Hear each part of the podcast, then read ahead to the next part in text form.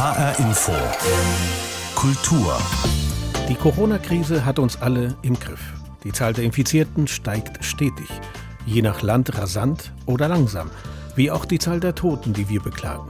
Die sozialen Kontakte sind mehr oder weniger auf Eis gelegt und das kulturelle Leben findet höchstens virtuell statt. Darf man trotz dieser bedrückenden Lage der Pandemie Humor und Witz entgegensetzen? Eindeutig ja, sagt der Cartoonzeichner Ralf Rute. Wenn man jetzt mit dem Thema Corona Humor erschafft, dann ist immer die Frage, was ist so der, der Kern des Witzes? Also wird da nach unten getreten, macht man sich lustig über die Opfer oder und so weiter und so weiter oder macht man sich lustig über die Leute, die da systemrelevant sich gerade einsetzen und das mache ich nicht in den Cartoons. Also da geht es dann eher halt um sowas, wie Leute sich verhalten, wenn sie in einer Warteschlange im Supermarkt stehen oder so. Diese Themen greife ich da auf. Also die total mit unserer Realität gerade zu tun haben, aber eben, wie ich jetzt behaupten würde, die, die den Humor in den richtigen Details suchen.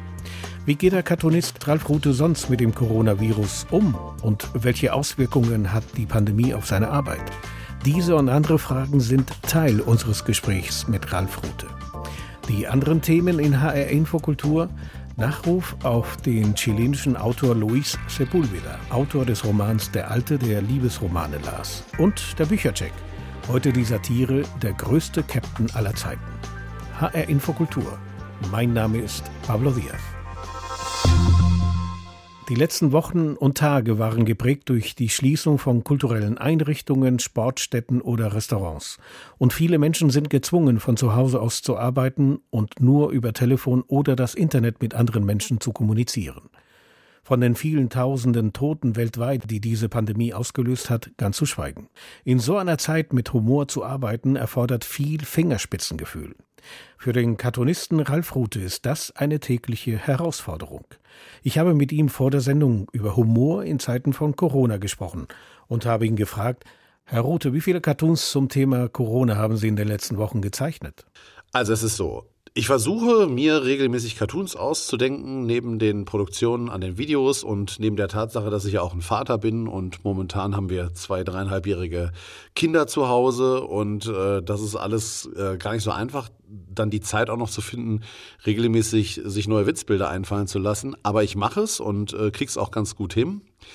Äh, es ist allerdings schwierig, sich irgendwas einfallen zu lassen, was nicht im weitesten Sinne mit der aktuellen Situation zu tun hat, weil äh, ich, ich merke das. Also sobald man, ich merke das bei mir selbst. Ich gucke einen Film und da sind Leute, die sind auf einer Party und ich denke, ey, steht man nicht so nah beieinander oder dass ich die, die Realität auf, auf dieses künstlich erschaffene Werk übertrage. Und so ist das bei mir auch. Wenn ich mir jetzt einen Cartoon einfallen lassen möchte, merke ich, dass das thematisch sich immer irgendwie darum dreht, dass wir nicht normal rausgehen können, dass wir Abstand halten müssen. Äh, das heißt, die letzten, ja, fünf Wochen habe ich auf meiner Website route.de die neuen Cartoons haben ausschließlich alle Bezug zum, zum Corona-Thema. Und sind sie immer humorvoll?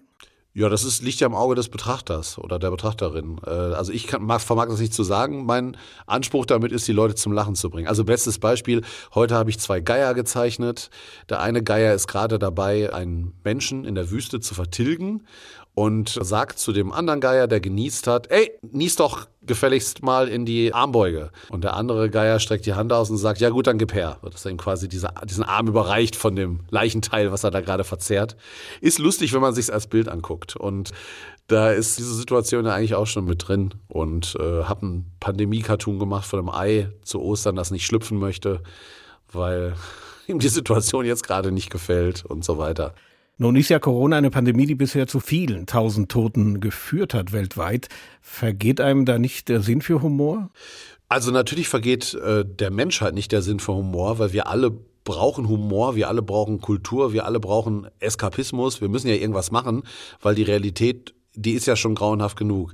Wenn man jetzt mit dem Thema Corona Humor erschafft, dann ist immer die Frage, was ist so der, der Kern des Witzes? Also wird da nach unten getreten, macht man sich lustig über die Opfer oder und so weiter und so weiter oder macht man sich lustig über die Leute, die da systemrelevant sich gerade einsetzen und das mache ich nicht in den Cartoons. Also da geht es dann eher halt um sowas, wie Leute sich verhalten, wenn sie in einer Warteschlange im Supermarkt stehen oder so.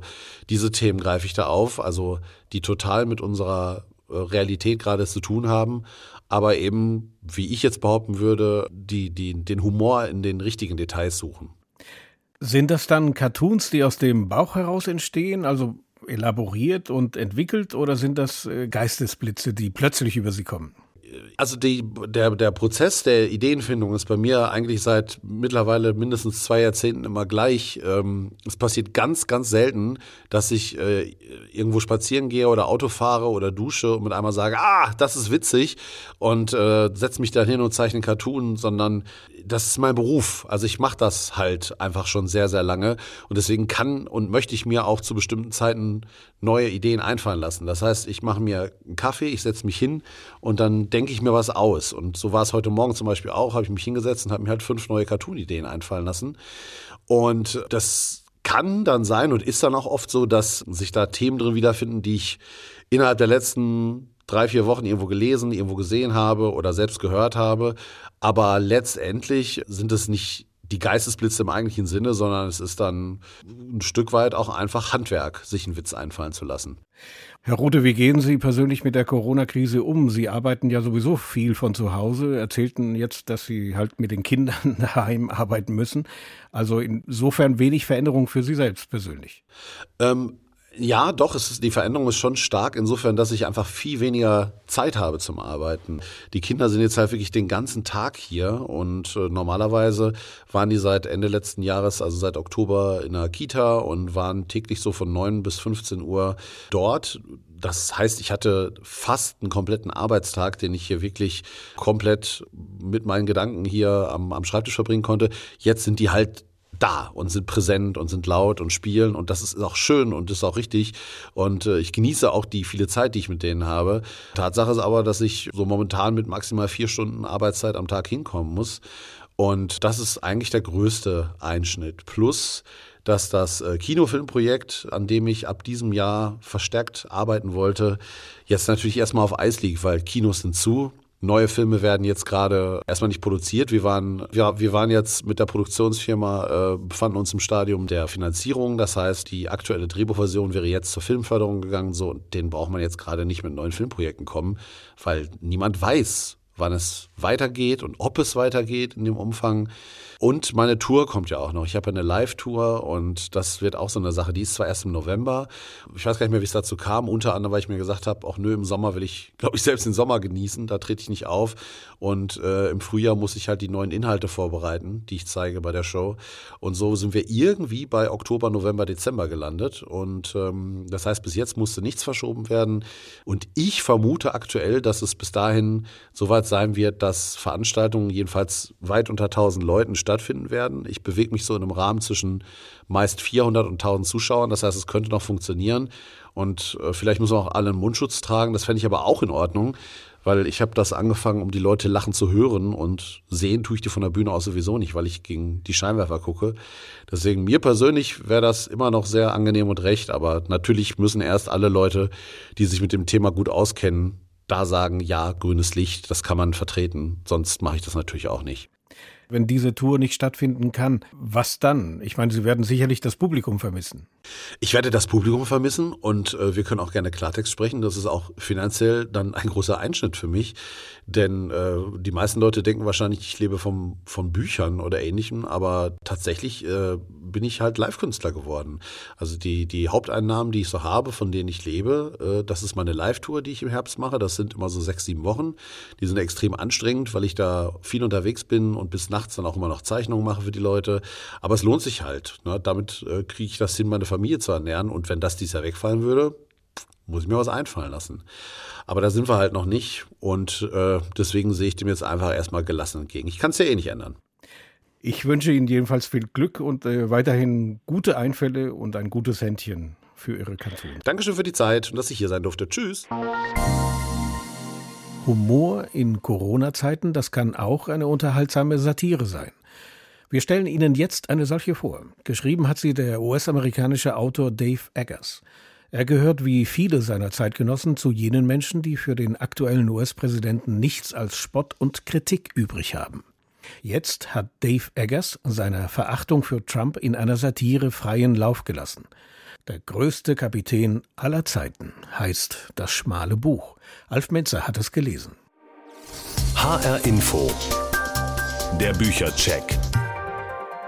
Diese Geschichte dürfte vielen bekannt vorkommen, auch wenn sie auf einem fiktiven Passagierdampfer namens Glory spielt.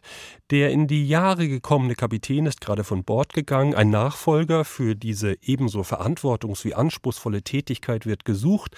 Da meldet sich eines der Besatzungsmitglieder zu Wort. Ich mache das, sagte er laut mit einer hellen Stimme und zugleich heiseren Stimme.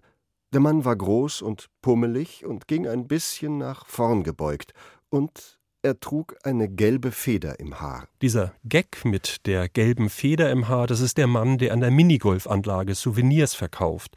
Ein windiger Typ, der etliche Passagiere schon um ihr Geld geprellt hat, ein eitler Gockel, der dafür bekannt ist, Frauen zu begrapschen und der keine, aber auch wirklich gar keine Ahnung davon hat, wie man so ein Schiff steuert. Aber genau das scheint die Passagiere zu faszinieren und so wählen sie ihn zu ihrem Kapitän. Womit das Unglück seinen Lauf nimmt und die glorreiche Geschichte der Glory bald nur noch Geschichte sein wird. Wie es geschrieben ist. Literarisch ist dieser Roman keine besondere Offenbarung, das müssen Satiren aber auch nicht sein. Vielmehr geht es ja darum, hinter der fantastischen Geschichte möglichst umstandslos die zur Kenntlichkeit entstellte Wirklichkeit erkennen zu lassen. Und das gelingt Dave Eggers voll und ganz. Wer der eitle Gockel mit der gelben Feder im Haar sein soll, das dürfte sowieso klar sein.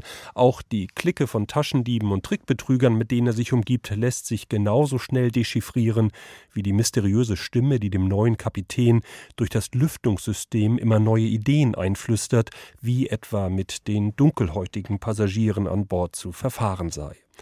Und wer ist wohl die gut aussehende Tochter des neuen Kapitäns, die eine neue Kollektion von Push-Up-BHs entworfen hat, oder der berüchtigte Kapitän eines weiteren Schiffes, der sich gerne mit freiem Oberkörper ablichten lässt und ganz besonders ausgefeilte Methoden zu bieten hat, wenn es darum geht, wie man mit Kritikern seiner Herrschaft umgeht.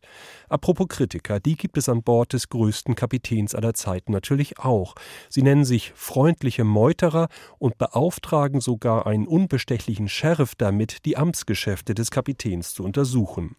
Als der Sheriff jedoch seinen umfangreichen Abschlussbericht abliefert, da geschieht genau das, was nun mal mit solchen Untersuchungsberichten geschieht. Die freundlichen Meuterer umkreisten den einschüchternden Text stundenlang, machten zittrige Annäherungsversuche, um sogleich wieder hasenfüßig den Rückzug anzutreten. Niemand wollte das Buch aufschlagen. Niemand tat es. Ich glaube, wir tun das Richtige, sagte die Strategin. Und so taten sie nichts. Wie es gefällt.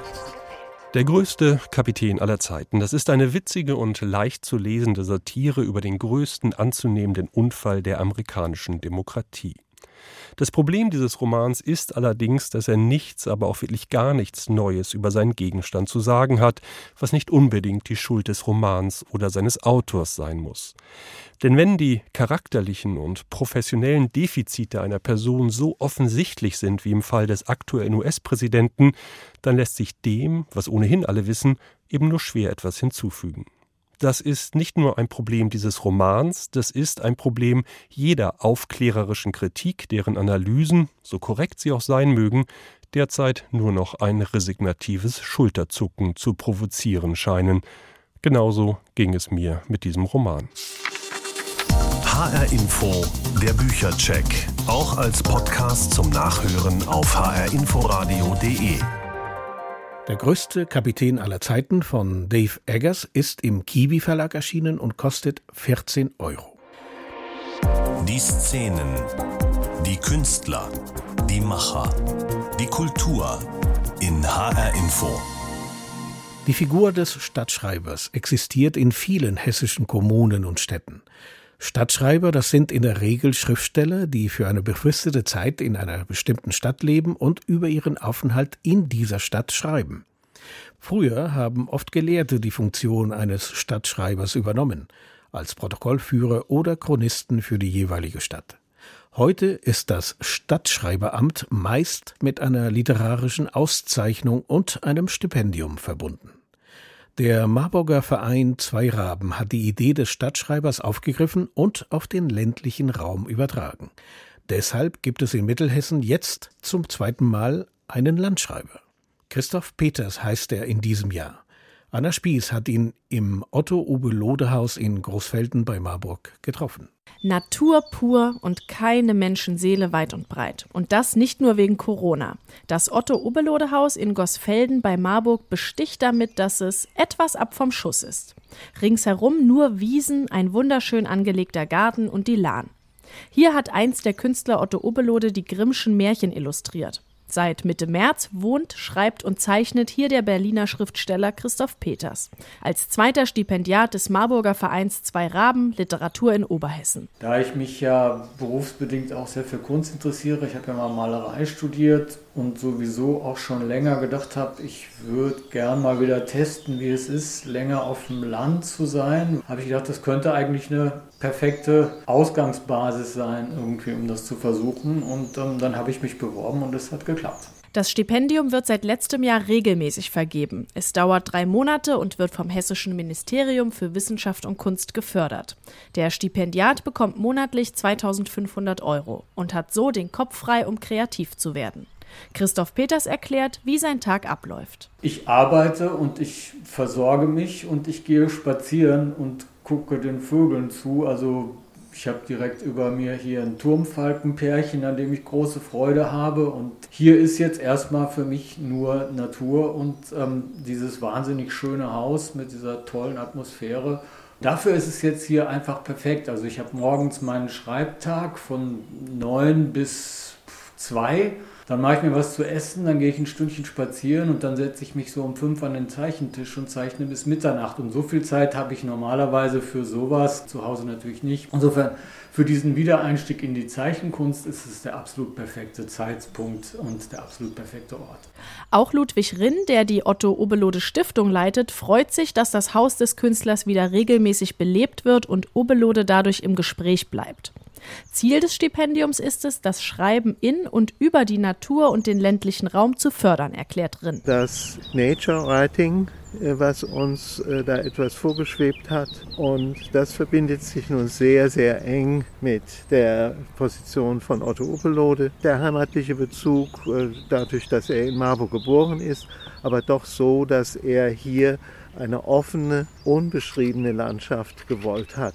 Und die kommt dem Berliner Christoph Peters jetzt zugute.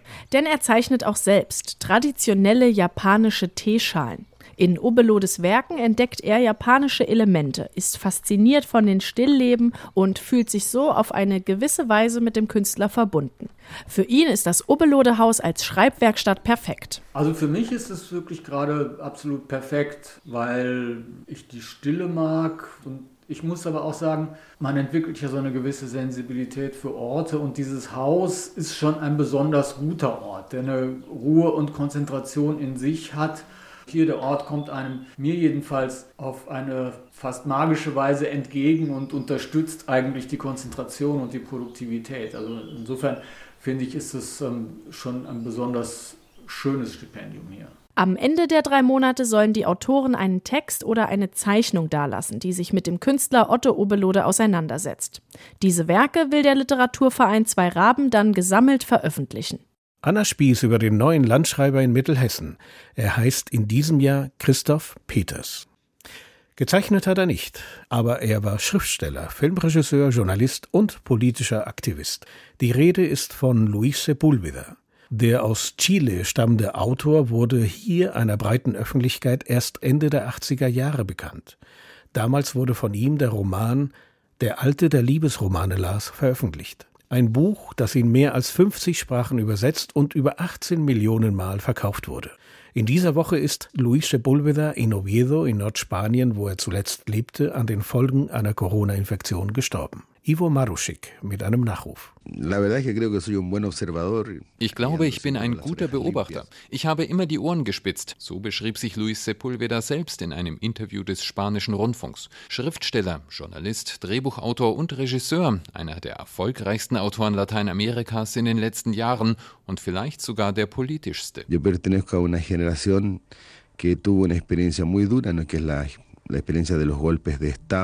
Ich gehöre zu einer Generation, die eine sehr harte Zeit durchlebt hat. Mit Putschen, mit heftiger Unterdrückung, Gefängnis, Exil, Erfahrungen, die ich keiner anderen Generation mehr wünsche. Und wir mussten mit diesen Verstümmelungen leben. Man ging zur Schule mit einem engen Freund, der deine Ideen teilt. Und plötzlich muss man sich fragen, warum lebt mein Freund nicht mehr? Und man weiß genau, dass er nicht mehr da ist, weil er in einem Gefängnis verreckt ist, weil sie ihn verschwinden ließen, weil sie ihn vom Angesicht der Erde getilgt verstärkt haben. Lo hicieron desaparecer, en fin. Eh, 1949 kommt Sepulveda in einem Hotel zur Welt als Sohn eines kommunistischen Aktivisten und einer indigenen Krankenschwester. Seine Geschichtslehrerin brachte ihn zum Schreiben. Schon mit 17 veröffentlichte er seinen ersten Gedichtband und ein Bekannter verschaffte ihm einen Job als Polizeireporter bei einer Zeitung. Vor allem war er aber politisch aktiv. In der Zeit der Volksfrontregierung Anfang der 70er Jahre gehörte er zur Leibgarde von Präsident Salvador Allende.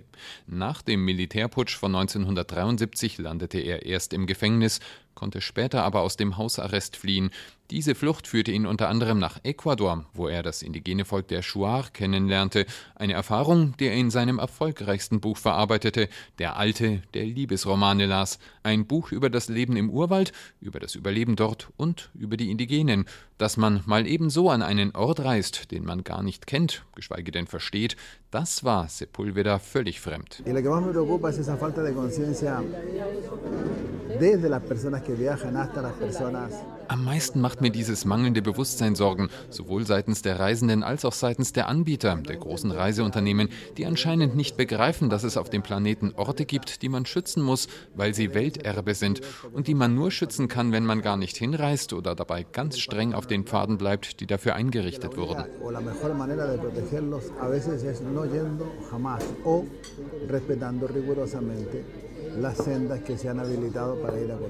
Deutschland gab Sepulveda 1980 Asyl und später auch seinen Pass. Er lebte zehn Jahre in Hamburg, arbeitete als Kriegsreporter und engagierte sich bei Greenpeace, unter anderem als langjähriges Besatzungsmitglied auf einem Schiff der Organisation. Nach einem Zwischenspiel in Frankreich machte Sepulveda Nordspanien zu seiner Wahlheimat, die Stadt Gijón in Asturien. Zurück nach Chile wollte er nicht mehr. Nach der Diktatur fand er ein völlig verändertes Land vor, das er nicht wiedererkannte, wie er in einem Gespräch mit dem Kulturzentrum Casa de America schildert.